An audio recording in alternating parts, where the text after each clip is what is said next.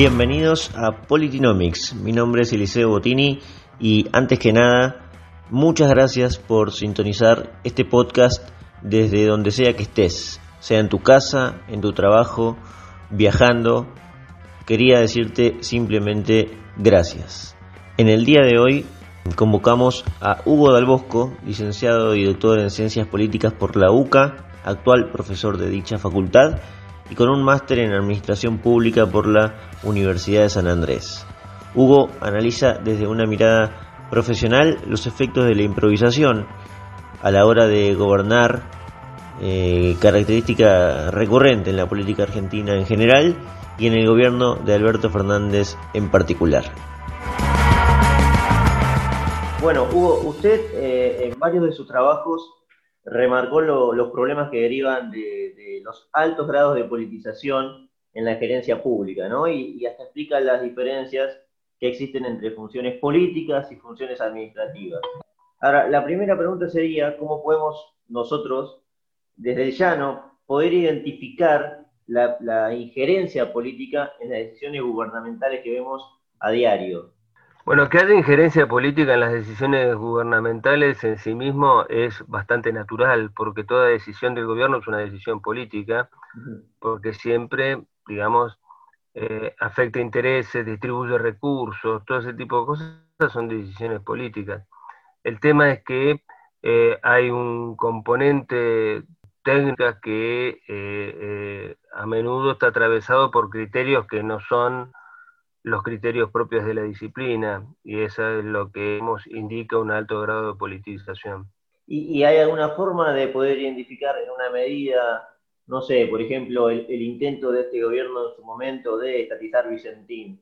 Uno puede desde la lejanía entender que se utilizaron criterios más técnicos o más políticos en las decisiones de, en ese caso? Bueno, uno puede decir que los criterios son más acertados o menos acertados. Eh, hay en experiencias en, en, otros países de empresas que se han estatizado. De hecho, nosotros hemos estatizado en algún momento empresas, en otro momento las hemos privatizado. Esas son opciones. El tema es eh, eh, la oportunidad de hacerlo, la orientación que tiene eso y, digamos, el grado de eficiencia que se pudiera obtener en ese caso. Eh, y bueno, eh, parece que la medida que se intentó tomar, eh, tomar con Vicentín era una medida extemporánea, desacertada, que no, sea, no aseguraba niveles de eficiencia y que generaba dentro del sector este, en el cual estaba implícita esta empresa una, una marcada incertidumbre. En realidad no parecía que fuera necesario tomar una medida tan drástica pero bueno, eso es una es un juicio, digamos, un juicio eh, eh, un juicio de la misma naturaleza que el un juicio político que se hace, ¿no? Un juicio, el juicio, en el juicio político siempre hay, está el tema de la oportunidad, el tema del objetivo, etcétera, no estaba claro eso en, ningún, en ninguno de los pasos.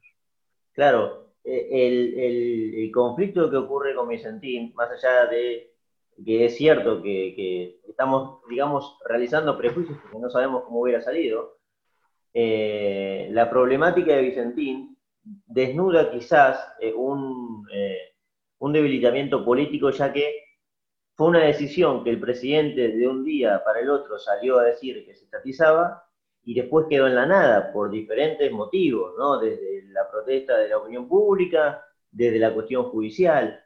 Eh, el hecho de que no se haya concretado finalmente y no, no hayamos podido averiguar si en definitiva era una política correcta o no, le pregunto a usted si también desnuda fallas en la administración, en el proceso de toma de decisiones. O sea, ¿qué ministro fue el importante, quién no? ¿De dónde sale realmente esa decisión? Bueno, el tema, mira, Talairán decía una cosa respecto de la política exterior que yo la suelo aplicar a toda política pública. Se puede hacer cualquier cosa, menos improvisar. Y lo que parece en todo este, en, todo este proceso es que hubo una gran improvisación. Por eso te digo, no estaba claro el objetivo, estaba claro el medio, digamos, el mecanismo por el cual se lo hacía, y este, tampoco eh, eh, estaba claro el, resultado que se obtenía después de, una medida como esa. De hecho, las contramarchas que hubo, etcétera, fueron este, eh, consecuencia también del impacto que el anuncio de la decisión que se iba a tomar tuvo en ciertos sectores de la opinión pública. Entonces, eh, tal vez no es la naturaleza técnica de la medida en sí misma, sino eh, el grado de improvisación y el impacto que eso tiene. Lo mismo podría decirse de un proceso de privatización, ¿no? Este, nosotros hemos vivido en los años 90 algunas privatizaciones que fueron muy apresuradas, etcétera, y que después hubo que discontinuarlas. Eh, y es el mismo, el mismo elemento en la improvisación. Y la improvisación es mala tanto si se privatiza como si, se estatiza, digamos, porque no da la idea de la claridad del objetivo, no da la idea del cálculo con el cual se hace, y tampoco este, eh, aparecen claros los resultados eh, ni políticos ni económicos de la medida que se toma. Ahora, esta improvisación que usted describe, ¿no? y que se observa, no solo en Vicentín, podemos hablar de otras medidas, puede, digamos, conectarse con el hecho de que el Poder Ejecutivo tiene una disrupción de poder, valga la redundancia, entre el presidente y el vicepresidente, ya que el vicepresidente eh, tiene, digamos, una autoridad eh, en la previa, desde, antes de que asuman el 10 de diciembre, quizá mayor que el propio jefe de Estado. La improvisación puede surgir a través de, esa disrupción de poder entre quien manda, digamos. En el caso puntual yo creo que sí. Eh, pero no necesariamente en nuestra historia de gobierno y administración eh, ha sido siempre así. Ha habido gobiernos monolíticos, digamos, en donde no había discrepancias o que no tenían vicepresidente y en donde muchas medidas se tomaron con una gran improvisación. Eh, y que después hay, digamos, dentro de una misma gestión, este, completamente opuestas, digamos. Eso hay, hay experiencias en la historia argentina, ¿no? Y ahora usted, usted mencionó... O sea que en el caso puntual yo creo que... Sí, sí, sí. En el caso puntual yo creo que eh, este es un gobierno, un gobierno de coalición. Evidentemente es un gobierno de coalición. Y no es una coalición que esté ajustada, donde aparentemente el centro del poder eh, no está, eh, digamos, el peso específico de la toma de decisiones está dividido entre el presidente y la vicepresidenta. Entonces, eso, eh, además no está claro cuáles son las orientaciones de cada uno. Eh, por lo tanto, eso da lugar a que la, improvisación sea todavía más, más este, evidente en algunos casos. Ahora, cuando usted menciona las privatizaciones que ocurrieron en los años 90, eh, eh, usted, se anima a calificar esas privatizaciones que en realidad ocurrieron al principio, ¿no? Y que, fueron, digamos, la raíz de un modelo de política económica eh, del menemismo. Esas también surgieron desde la improvisación, ¿lo califica usted? La privatización de IPF no fue al principio, eh, por menos la, total privatización, porque se había privatizado la mitad, digamos, con una acción de oro del gobierno, etcétera, este, no, pero eh, se terminó de privatizar en el 98, no fue al principio, y yo creo que fue una gran improvisación, sobre todo este, a la vista de los resultados posteriores, etcétera, etcétera, ¿no? Es decir, eh, creo que ahí este, el, el motivo de la improvisación fue un motivo ideológico no tenía del Estado bajo ningún concepto. Y entonces, eh, digamos, eso también este, se aprovechó para equilibrar el presupuesto de un año, etcétera, etcétera, y el resultado de esa medida fue bastante negativo, eh, tanto que después dio lugar un proceso de restatización que también tiene muchas eh, aristas críticas, pero que, de alguna manera están marcando eh, el, que el resultado no era, eh, no había sido previsto por los privatizadores originales. Eh, para cerrar este tema de la improvisación y, de las características que tienen los procesos de toma de decisiones en, administraciones específicas, estábamos hablando del de, el mandato hasta ahora de casi un año del presidente Alberto Fernández, en los cuatro años anteriores del presidente Mauricio Macri, ¿qué características podemos tomar y, clasificar en ese organigrama decisorio que se planteó durante todo el mandato? Bueno, este, hay, eh, tuvo distintos momentos, pero evidentemente todo estuvo subordinado a un, cálculo, eh, un cálculo de resultados económicos que resultó fallido. Eh, y entonces, bueno, muchas de las políticas vinculadas con eso se, digamos, fueron como arrastradas por el vendaval del resultado económico el gobierno de Macri se puede dividir en dos grandes momentos, antes y después de la corrida este, cambiaria que hubo en 2018. Este, y eso fue, bueno, eh, fue una apuesta fuerte, eh, a mi juicio eh, equivocada en algunos aspectos, en los aspectos fundamentales sobre todo, y bueno, este, entonces eso condicionó notablemente el resto de las políticas públicas. De este, esa apuesta fallida, hubo que improvisar este, medidas con el Fondo Monetario, etcétera, etcétera, que incrementaron, este, profundizaron todavía más la brecha que se había creado con la corrida bancaria, la corrida cambiaria, etc. También ahí hubo un ingrediente de improvisación hubo un ingrediente de improvisación sobre la marcha.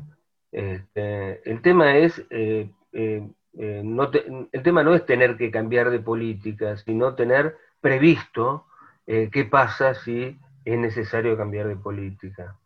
Y eso, bueno, uno puede tomar medidas drásticas, pero teniendo previsto cuáles son los caminos alternativos, puede manejarlo eh, con mayor pericia, me parece.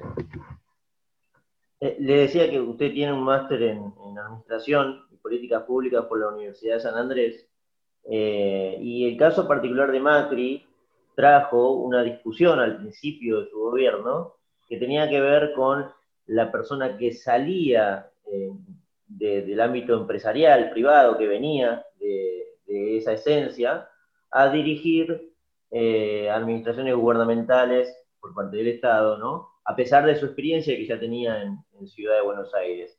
¿Qué diferencias podemos marcar eh, e, entre la administración, pasar de la administración privada a la estatal? De hecho, en el armado de su gabinete ocurrió mucho esto, ¿no? Eran CEOs, empresarios que, eh, digamos, se encargaron de ministerios.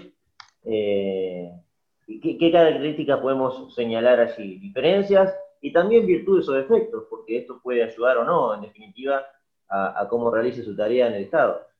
Hay un punto en el cual eh, la administración eh, de negocios y la administración este, estatal coinciden, las dos son administración, pero el, el, em, el medio donde se ejercen esas funciones es constitutivamente diferente muchas veces los criterios de negocios no son eficientes en ellos este, en, la administración pública y también podríamos decir en la inversa, lo que pasa que no es tan habitual que se haga el salto inverso. Por lo tanto, era, yo creo que lo que eh, al principio hubo un gran desconocimiento acerca del medio sobre el cual se estaban aplicando las políticas y una gran, eh, aplicando los criterios de la administración de negocios y eh, eso motivó una gran simplificación. El gobierno de Macri, por ejemplo, intentó elaborar un, este, tablero de comando, etcétera, le llevó casi todo el periodo eh, instalarlo. Mientras tanto, que resolver problemas coyunturales acuciantes, inmediatos. Este, eso en general, eh, la administración de negocios castiga o premia el éxito, castiga el fracaso, eh, las necesidades públicas, sociales, etcétera, con recursos escasos. Es decir, eh, no, puede premiar el éxito. Eh, el éxito o el fracaso es la pérdida de el poder en la administración pública, no es la quiebra de la empresa o este, la expulsión de los este, gerentes fallidos. simplemente, es algo bastante más complejo. Eh, entonces, eh, si bien hay un punto en donde la administración pública y la privada se solapan, hay una zona gris en donde se pueden utilizar los mismos criterios, etcétera, la zona de aplicación de esos criterios es constitutivamente diferente. Y eso me parece que no es lo que eh, comprendieron algunos, porque otros sí lo comprendían, digamos, algunos de los este, eh, CIOs convocados para la toma de decisiones en el gobierno, eh, sobre quienes no abro juicio acerca de buenas intenciones, ¿no? Eso es otra cosa. Pero eh, creo que en parte el, el, desconocimiento del medio, la simplificación, la idea generalizada en buena parte de la dirigencia privada argentina de que este, eh, el Estado es, es, este, es, de alguna manera fácil de manejar, eh, por un lado, de que eh, en el Estado están los mediocres, todo ese tipo de cosas, es también no, no, no contribuyó este, em, decisivamente a que la gestión fuera mejor. Ahora, para salir del ámbito privado, también tenemos en diferentes instituciones dentro del Estado diferencias, porque tenemos eh, las gerencias de organismos descentralizados o independientes, como puede ser el PAMI o el Banco Central, para poner un ejemplo, frente a eh, empresas eh, que claramente tienen otra característica, como son Aerolíneas Argentinas o AISA, donde se vio por lo menos en, en la era reciente una cierta politización, ¿no? allí podemos encontrar diferencias y si podemos, ¿cuáles son? Vamos a ver, eh, hay eh, la, ninguna administración pública en el mundo es monolítica. No, es, no hay una administración pública, sino que es una confederación de organismos que están, mm, digamos, que llegarse por criterios comunes, pero que tienen enormes diferencias. Vos recién mencionabas AISA y Aerolínea, que son empresas comerciales, eh, sobre las cuales podrían, em, aún con ciertos límites, aplicarse casi este, estrictamente los criterios de negocios. Eh, en cambio, hay otras este, componentes dentro de la administración pública en donde los criterios de negocios serían eh, fallidos. Por ejemplo, los institutos como el INTA, el INTI y algunos otros. Entonces, eh, algunos de esa naturaleza. Entonces, eh, eh, digamos, eh, necesariamente en, esa, en ese conglomerado tan heterogéneo, los criterios están, los criterios administrativos deben asociarse a las finalidades y al tipo de actividad que se desarrolla. aerolíneas podría ser tranquilamente, no necesariamente debería ser una empresa de bandera, no necesariamente tendría que ser una empresa pública, pero también es cierto de, los servicios que presta Aerolínea, que si los prestara solamente con criterio comercial, no cubrirían las necesidades públicas. Entonces hay un, cierto equilibrio eh, para hacer en ese caso. en el caso de AISA, que presta de servicios sanitarios, el, criterio no puede ser el mismo criterio comercial. En el caso del INTA, del INTIO, del CONICET, el criterio que se podría aplicar con aerolíneas no es el mismo. Ahora, ¿qué tienen en común? Que eh, eh, podría, eh, hay un, piso mínimo que es el criterio del servicio público. Y ahí, este, en eso podría, podría unificarse. Después, lo que las hace diferentes es el tipo de actividad eh, y el modelo de negocio que, para decirlo en términos amplios, que desarrolla cada uno de estos institutos, o cada una de estas empresas o organizaciones. Claro, claro. Eh, Hugo, para, ir cerrando, eh, no quiero dejar de mencionar el hecho de que usted escribió también sobre la burocracia, que es en parte algo, está todo relacionado, ¿no? En definitiva. y cuando uno observa hoy en día este término, burocracia, eh, la población ha adoptado como una connotación negativa muy potente de, esta palabra. Eh, cuando uno piensa en burocracia, piensa en exceso de trámites, en dificultad para, realizar eh, alguna tarea que necesita pasar sí o sí por un instituto público. Entonces, cuando uno leía antes a, a Max Weber y a distintos autores escribir sobre la burocracia, lo veían como algo positivo, como algo para solucionarle problemas a la gente.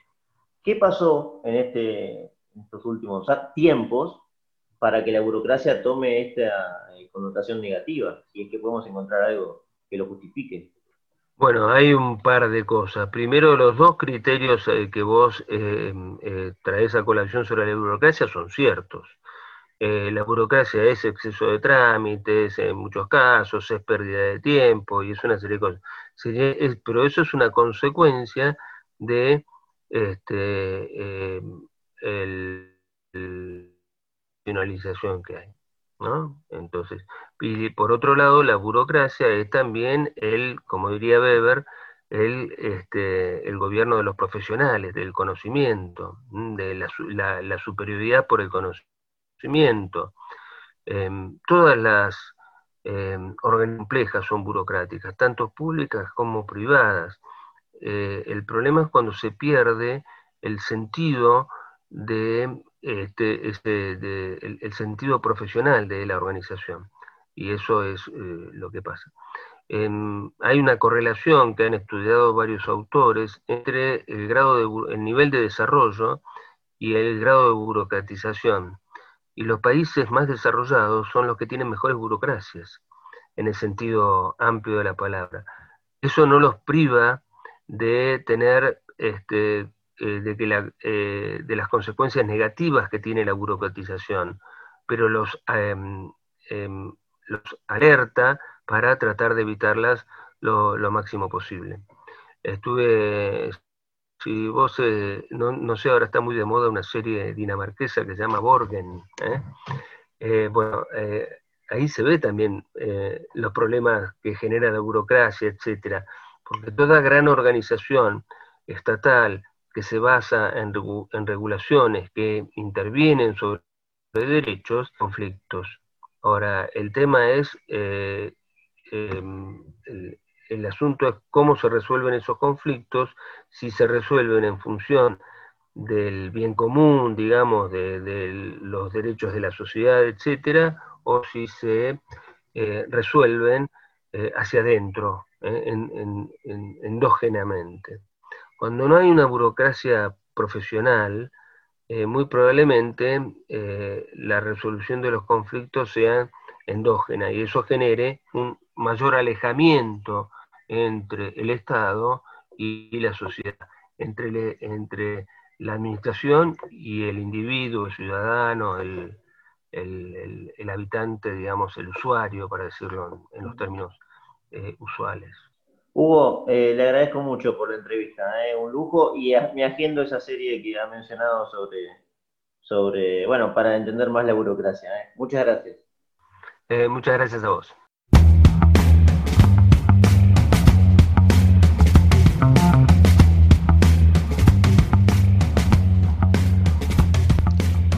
No sé si lo notaron, pero las observaciones de Hugo demuestran no caer en la ideologización, ¿no? Sus opiniones son técnicas y más profesionales, algo que falta y mucho en los debates a los que estamos acostumbrados en los medios de comunicación.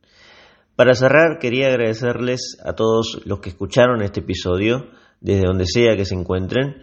Menciono esto porque tenemos audiencia no solo en la Argentina, sino también en distintas partes del mundo como Perú, Australia y también en Estados Unidos. Así que gracias nuevamente y no se olviden que si les gustó este u otro episodio, se pueden suscribir a Spotify, Anchor, Google, Google Podcast o la plataforma que más les guste. O me pueden seguir a mí en Twitter en arroba eliseo-95. Un saludo y nos encontramos en un próximo capítulo de Politinomics.